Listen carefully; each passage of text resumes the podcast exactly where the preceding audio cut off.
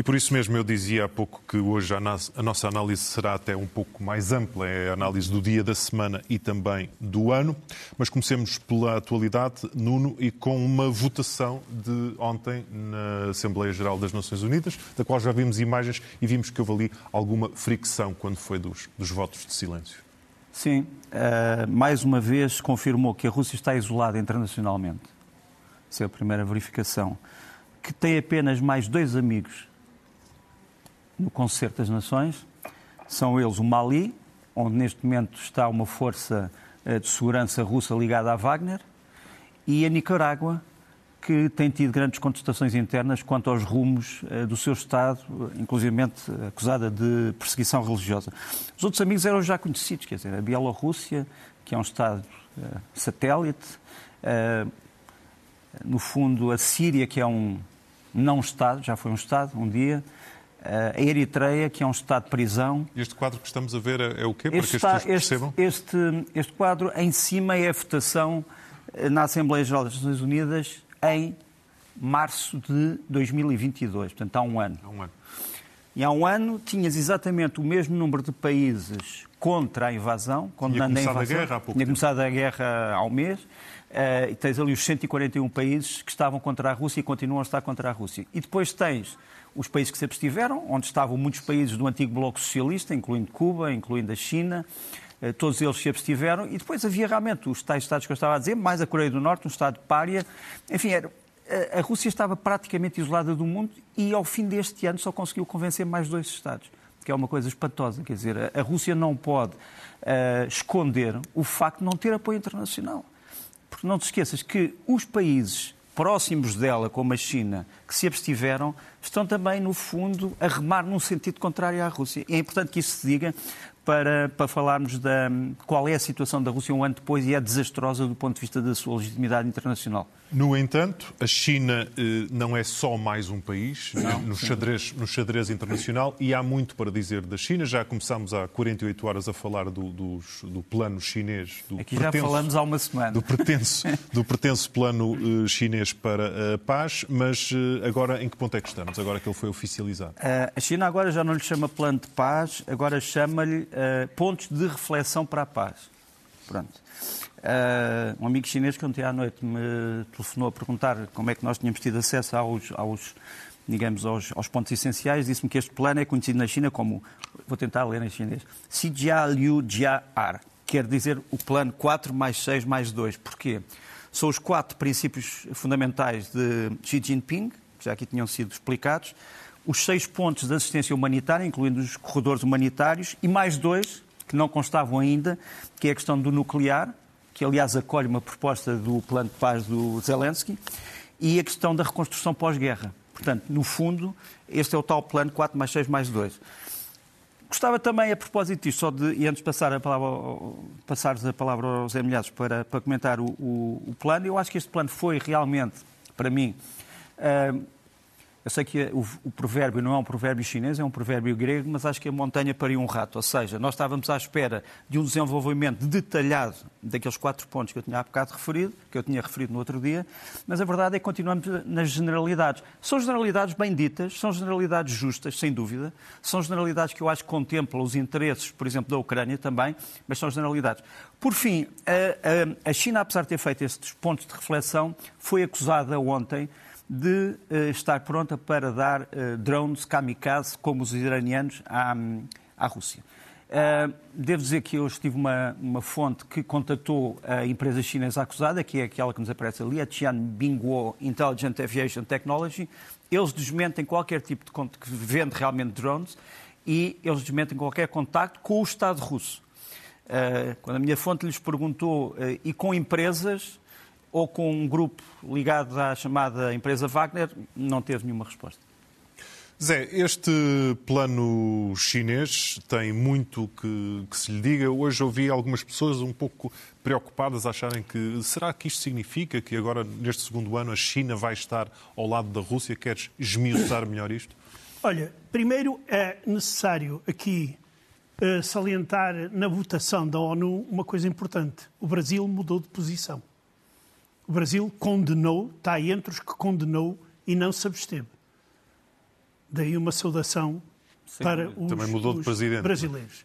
Uh, sim, é verdade. Por exemplo, Angola uh, mudou para, no, no, sentido contrário. Não, Angola já se tinha abstido na primeira. Já? Já. Ou Moçambique? Angola... Ou não, Moçambique? não, Angola já se tinha abstido. Só que Angola depois votou contra a Rússia numa outra votação mais tardia.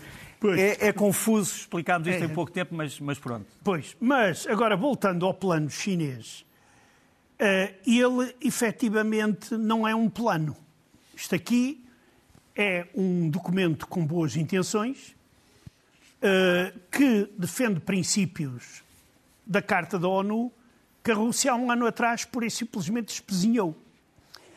Uh, eu quero salientar que a Rússia, claro que não pode dizer que não a este plano, Nem que sim.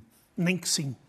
Mas já há um forte indício de que não aceita este plano, pelo menos nestes moldes, que é a senhora Maria Zaharova, aquela senhora que, eh, que é porta-voz da, da chamada diplomacia russa, que vem dizer que é preciso ter em conta a atual situação no terreno. Ou seja, isso anula completamente o primeiro ponto da proposta chinesa, que é a integridade territorial da Ucrânia. O que nos leva a Minsk. Não é? Eh, Leva-nos a Minsk. Isto vai, vai levar outra vez, mesmo que as conversações vão para a frente, isto vai nos levar a uma situação igual aos acordos de Minsk. Os acordos de Minsk foram assinados num momento crítico, quando a Ucrânia estava em grandes dificuldades e a Rússia, juntamente com a Alemanha e a Polónia, encostaram uma pistola à parede. A Polónia não, a, a- a Alemanha e a França encostaram uma pistola à parede, de- à cabeça cabeça. dos ucranianos e diz: Tu tens que assinar isto.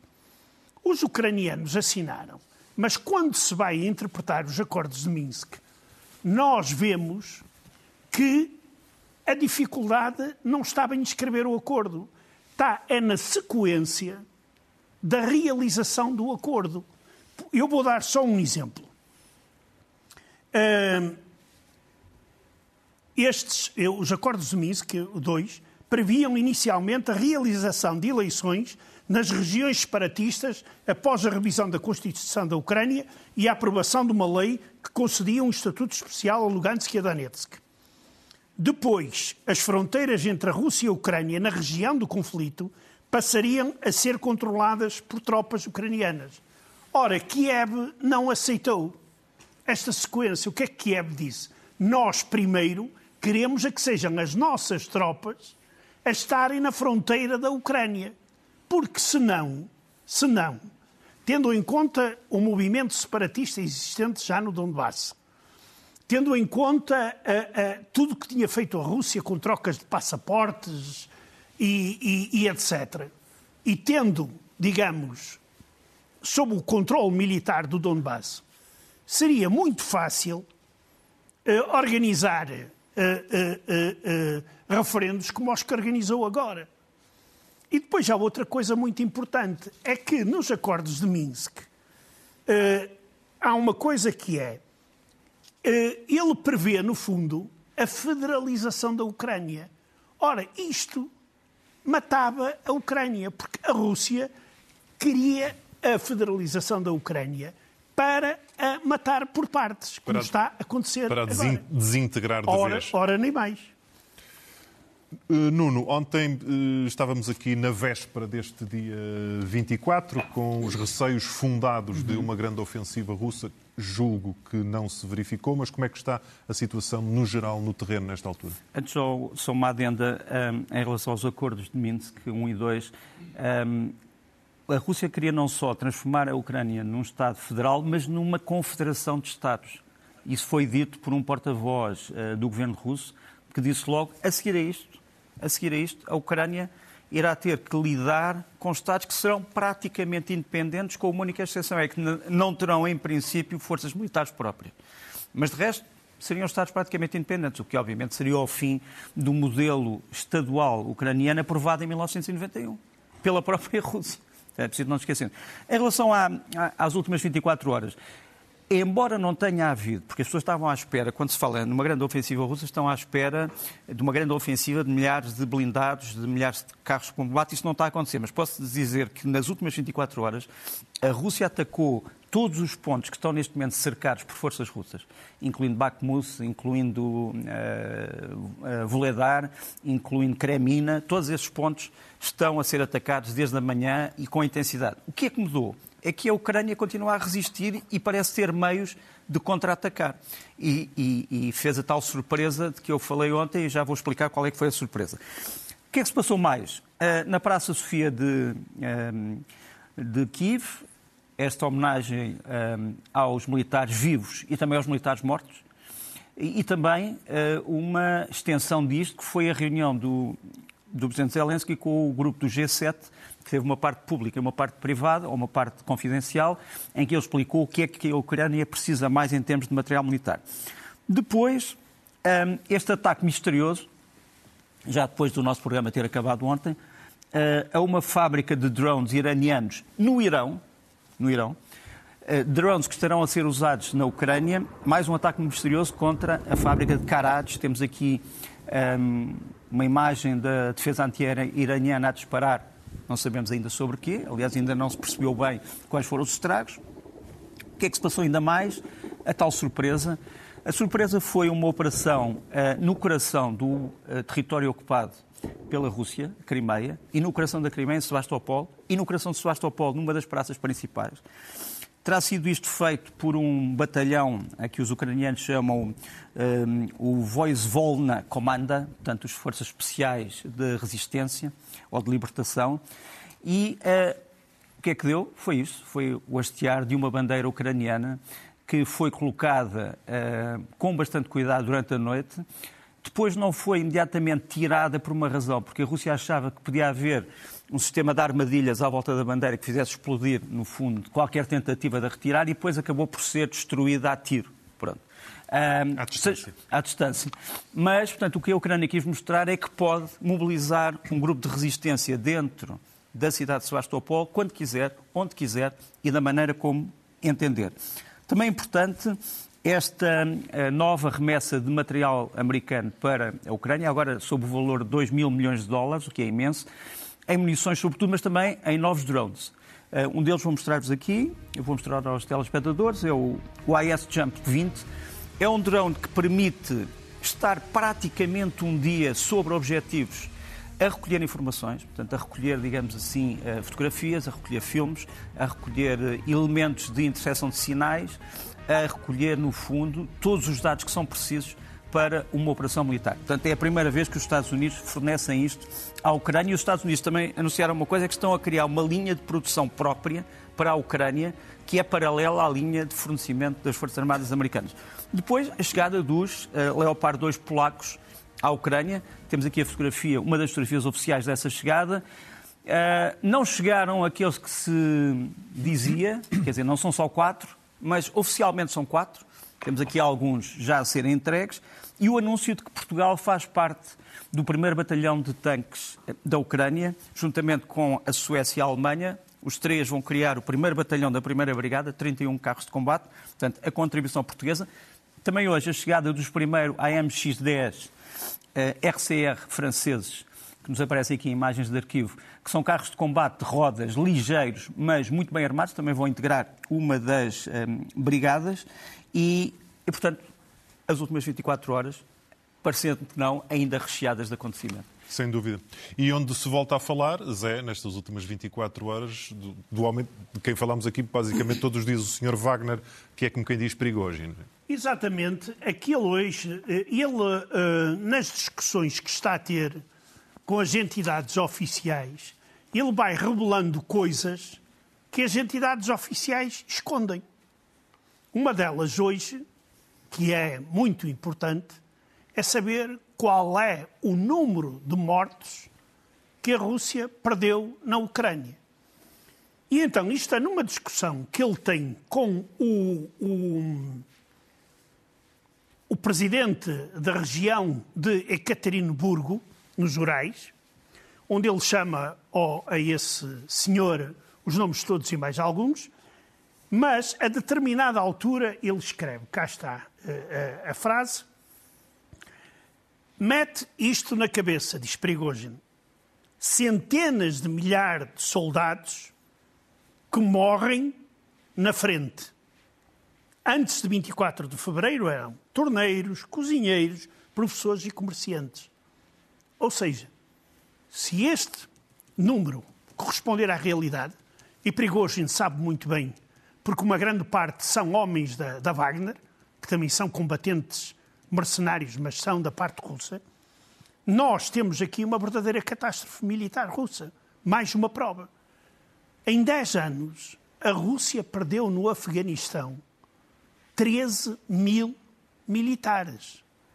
Quer dizer, e aqui já são 10 Afeganistões ou Afeganistães, não sei como é que se diz o, o plural, peço desculpa, mas isto é uma dimensão gigantesca. Penso que nunca foi preciso dizer exato. o plural de Afeganistão. Exato, mas parece que nunca agora tivemos vamos... necessidade exato, de dizer. Exato. A não ser hoje. Acho que um já chegou. Um e eu volto, e eu volto aqui a dizer uma coisa. O Afeganistão foi uma das causas da queda da União Soviética.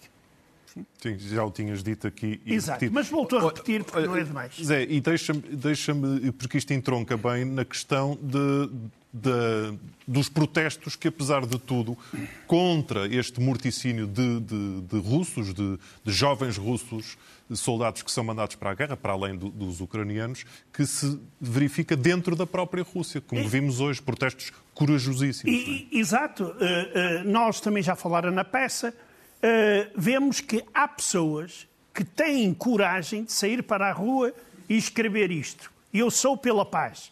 Esta jovem porque um piquete com uma pessoa, por lei, não precisa de autorização. Mas esta, esta rapariga foi detida como muitos outros. É o facto de se colocar flores junto a símbolo. Aqui tem um palavrão. Aquela famosa frase que eu disse está do lado direito, por isso é. eu não a vou pronunciar. Mas sabemos. Ou seja, Sabem qual é? Isto é na. Aquela que estamos legalmente impedidos de dizer. De dizer, exatamente. uh, uh, vemos muitos escravos. Isto é também uma prova de que na Rússia há pessoas, e também noutras cidades, aqui isto aconteceu em muitas cidades da, da, da, da Rússia, e junto dos, uh, por exemplo, não à guerra putinista, está ali escrito neste cartaz. Depois eh, colocam flores junto de grandes nomes da literatura ucraniana. Este é o caso de Taras Shevchenko, que é o maior poeta ucraniano e pintor também. Ele também era um grande pintor, eh, eh, que tem poemas maravilhosos. E aparece também eh, junto ao monumento da Les Ucraína. A Les Ucraína era uma poetisa romântica ucraniana do século XIX que simboliza a nação ucraniana e o desejo de independente, tal como o Taras Shevchenko.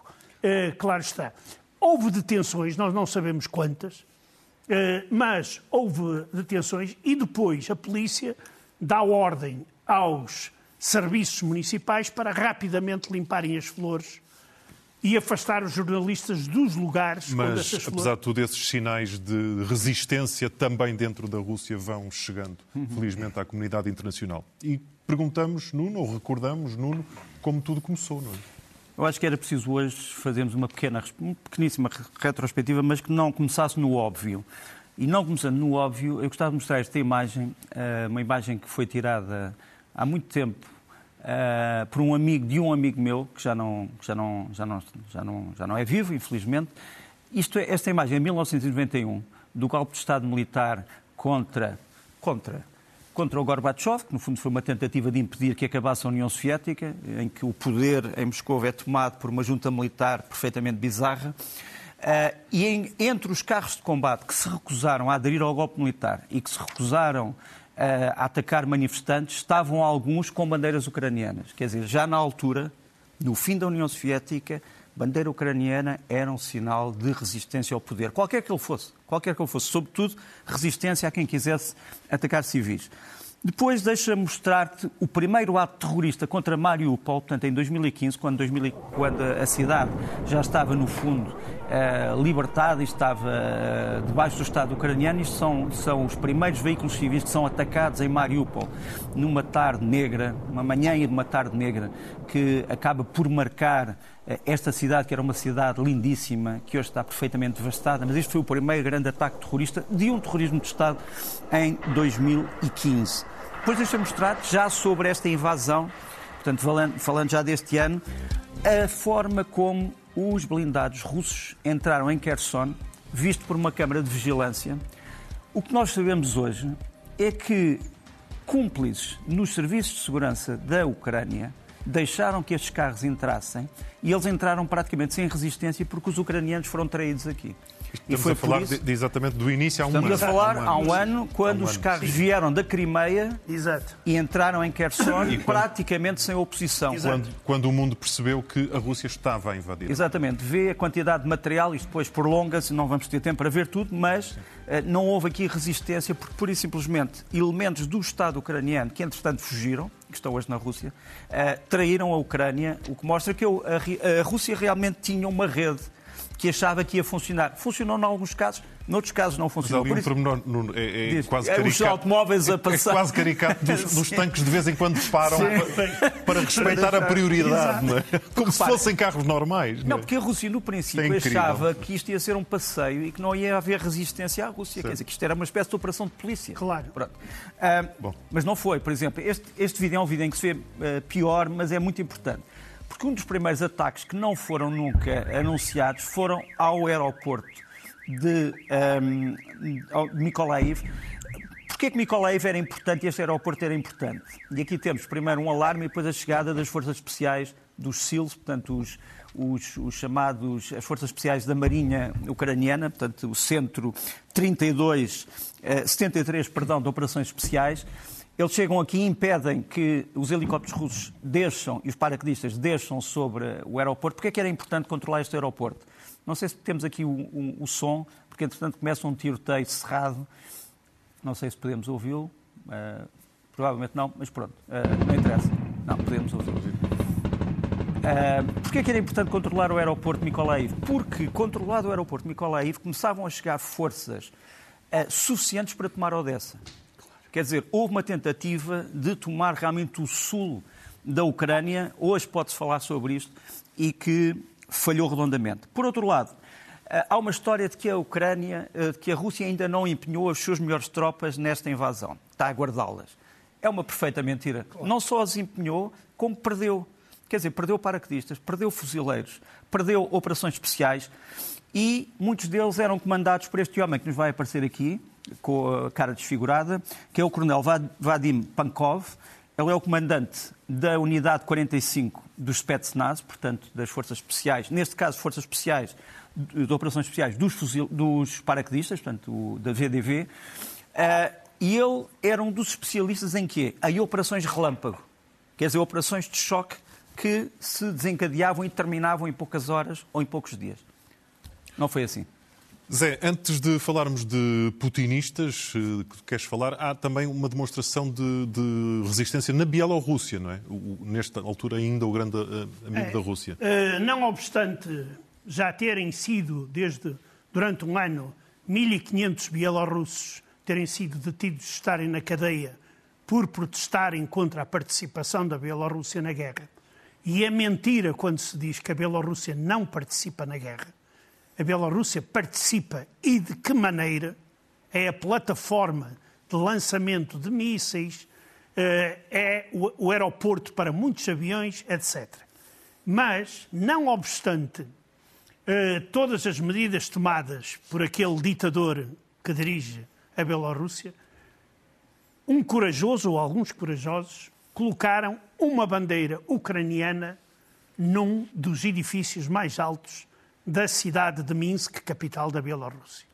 E aqui há algo a, a mexer, e isto é talvez um sinal que leva Lukashenko a não participar no terreno com as suas tropas na invasão da Ucrânia. Porque não se sabe como é que os bielorrussos vão reagir. Vão digerir isso. Falemos então do Parlamento Europeu. Porquê? Eu, eu vou falar do Parlamento Europeu porque um jornal russo decidiu fazer uma análise uh, sobre as forças políticas que apoiam com o seu voto a política de Putin ou se abstêm a condená-la. Primeiro gráfico, por favor. Eles analisaram 22 votações no Parlamento Europeu que condenam a política russa e entre 2019 e 2023.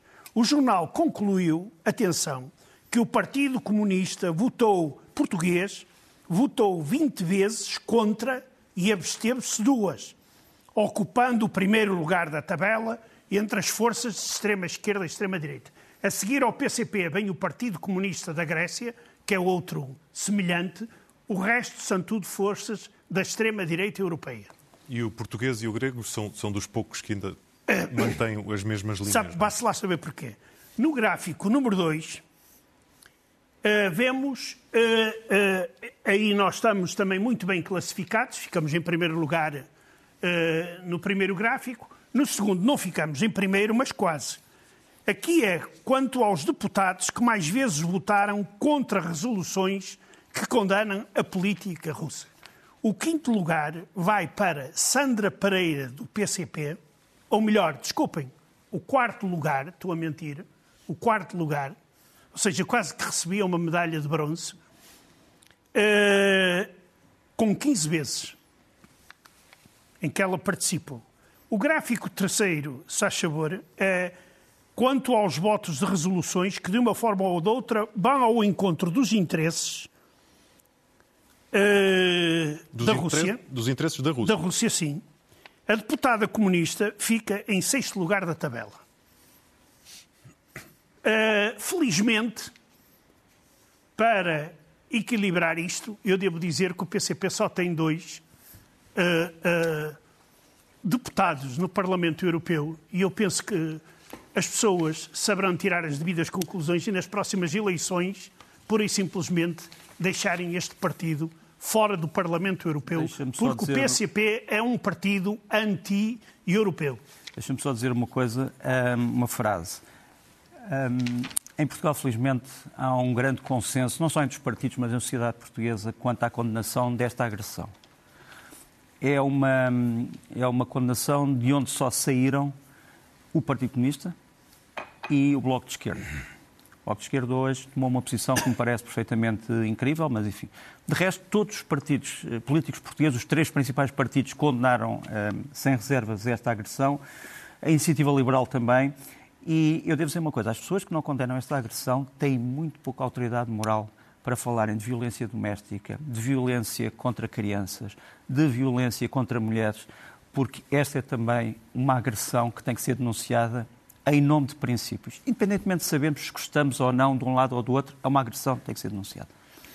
Nuno, entretanto, eu puxei com todo o cuidado aqui para cima da mesa algo que nos traz hoje e é que tem uma, uma, uma, história emocionante e que, vamos, e que vamos partilhar aqui. É o quê? Isto? É verdade, é uma, é uma prenda, é um presente. Vou, vou tirando. Com é uma garrafa cuidado. de vodka ucraniano em honra da Força Aérea Ucraniana e em honra de um mito porque é um mito, quer dizer, não, a pessoa em si não existiu, mas existiu uh, a unidade e existiram as pessoas que estiveram nessa unidade, que é chamado, o chamado fantasma de Kiev. Que está aqui. Que está aí, que está aí fantasma de Kiev. Uh, é um mito de um piloto que terá destruído uma série de caças uh, russos nas primeiras semanas de invasão. Ele nunca existiu, mas existiu a esquadrilha onde esse piloto, ou onde os pilotos estavam incluídos e que realmente tiveram a possibilidade de libertar os céus à volta da Ucrânia. Daí eh, nasceu esta ideia de se criar uma, eh, enfim, uma, uma marca, Ukrainian Freedom, liberdade ucraniana, e é com todo o gosto que eu, uh, em meu nome e em nosso nome, recebo esta, esta garrafa Uh, e, e, que guardaremos, guardaremos. Porque estas coisas são para brindar. Exato. Brindaremos certamente com toda a equipa Sim. aqui quando e Sim. se e vai aparecer certamente Não, o, dia, o dia para isso. E sobretudo o brinde é sempre uh, à memória dos que morreram e, e, de saudação aos que estão vivos. naturalmente. Hoje temos que fechar por aqui, mas ainda trazes uma coisinha Trago. tem a ver com música? Tenho. Olha, eles chamam-se Repórter X, eh, são um grupo português, lançaram agora eh, um CD dedicado, infelizmente, a, este, a esta guerra, a esta agressão, chama-se War Hand. Vamos ouvir um bocadinho, se possível.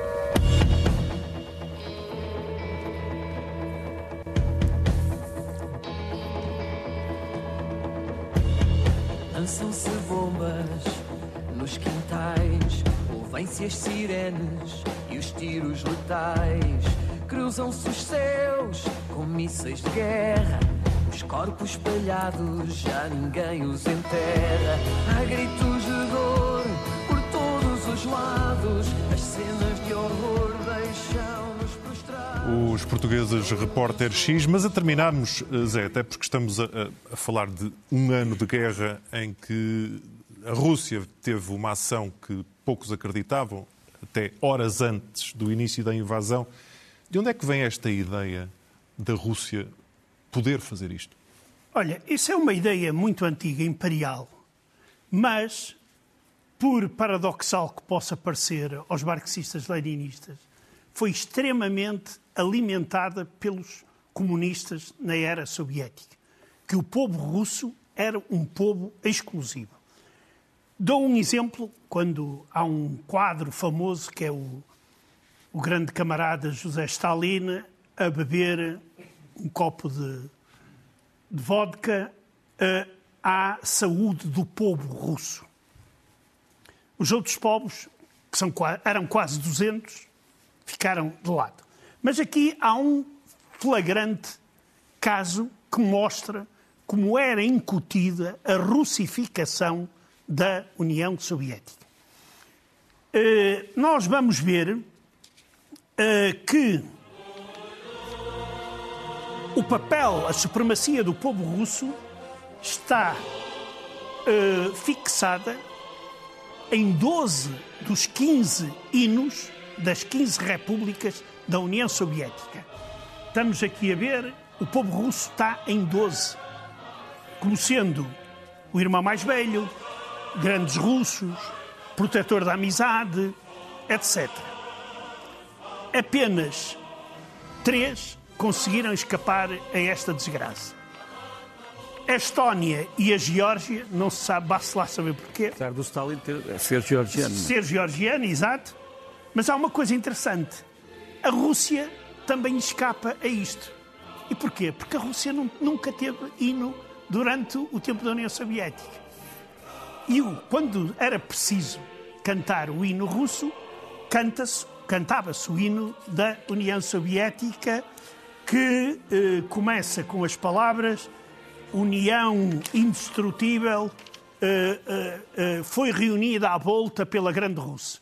Ou seja, E- pela Grande Rússia. E que, fora dos significados, musicalmente é lindíssimo o hino da, da É, União é- Soviética. é- é verdade, é, é. Isso, dúvida, isso, isso aí não se pode. Ouvimos-lo durante gerações, Claro. sobre- sobretudo Não, e nos agora- Jogos Olímpicos. Exato. Era sem sempre um momento. E agora ainda o podes ouvir, mas já na- com a versão russa, Claro. que os russos praticamente ainda não aprenderam, mas vão aprendendo. Mostra, como diziam aqui o repórter X, que é uma grande melodia que destrói a nossa harmonia. Olha que bela frase. É, é. É deles, é deles, não é minha. É deles? o Não, não é- repórter X. mas, mas é, é- é- é- é bem. Exato. É, bem, é uma boa síntese para o que aqui se passou. Hum, Nuno Rogério, José Milhares, agradeço mais uma vez a vossa presença e aproveito para vos agradecer este ano em que tanto nos têm ajudado a tentar digerir e a explicar este enorme conflito. Voltamos a ver-nos na próxima semana.